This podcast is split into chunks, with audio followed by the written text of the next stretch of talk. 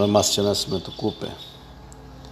Eu irei falar sobre três dispositivos da Lei de Responsabilidade Fiscal. Então, a Lei de Responsabilidade Fiscal é a lei complementar de número 101, que foi sancionada pelo ex-presidente da República, Fernando Henrique Cardoso, como uma lei complementar brasileira, que visa o controle de gastos da União, Estado, Distrito Federal e municípios. Essa lei visa justificada pelo costume da política brasileira de gestores que promovem obras de grandes portes e no final de seus mandatos deixam a conta para seus sucessores. Então, quer dizer, essa lei visa, visa frear né, nos gastos públicos de certos gestores, na qual deixa uma dívida para outros gestores futuros, sem um planejamento. Então, essa lei vem a, você pode gastar somente o que você arrecada, não com previsão futura de arrecadação. O Estado exerce várias políticas públicas, como justiça, segurança, educação e saúde. Então ele tem que ter uma base de cada meta, cada setor, ter a sua responsabilidade com os gastos, para não passando além do mais que você recebe.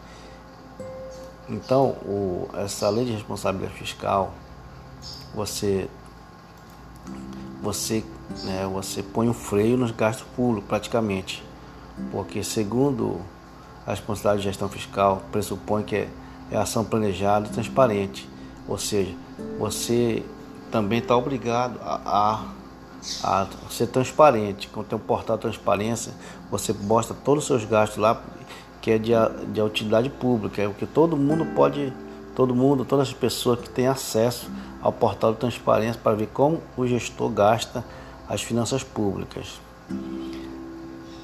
Esta, é, a lei de responsabilidade fiscal está fundamentada em quatro princípios, os quais são planejamento, transparência, controle e responsabilidade. Então, o gestor ele tem que ter um planejamento, né? um planejamento com metas, metas fiscais, limites, para que tudo ocorra sem ele, ele correr no risco de cair na lei de responsabilidade fiscal. E a transparência tem que ser divulgada na internet, portal transparente, tem vários setores, né, vários meios de ser transparente no na sua gestão. De controle, o controle, controle de fiscalização. Quem controla a, os gestores? Quem faz a, a fiscalização? São o Tribunal de Contas, né, o Ministério Público, o Legislativo e outros. E a responsabilização penal e criminal dos gestores caso você ultrapasse a lei de responsabilidade fiscal. E também, e também a lei de responsabilidade fiscal tem um equilíbrio equilíbrio das contas públicas. Então, você tem que equilibrar as contas públicas e não deixar dívida para outro gestor.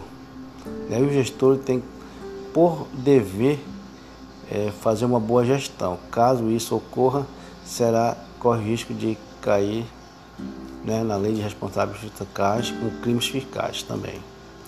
E os crimes fiscais, os crimes fiscais, né, já vai ser mais amplo, que está tipificado né, na, no Código Penal Militar ou no, no Código Penal Brasileiro. Os crimes de responsabilidade fiscal são aqueles contra a finança pública, ou seja, são infrações de ação penal pública onde deverão ser aplicadas sanções para a prática de infrações por meio do Ministério Público pleiteado pelo Estado, foram definidos e inseridos no Código Penal através da Lei 1028/22.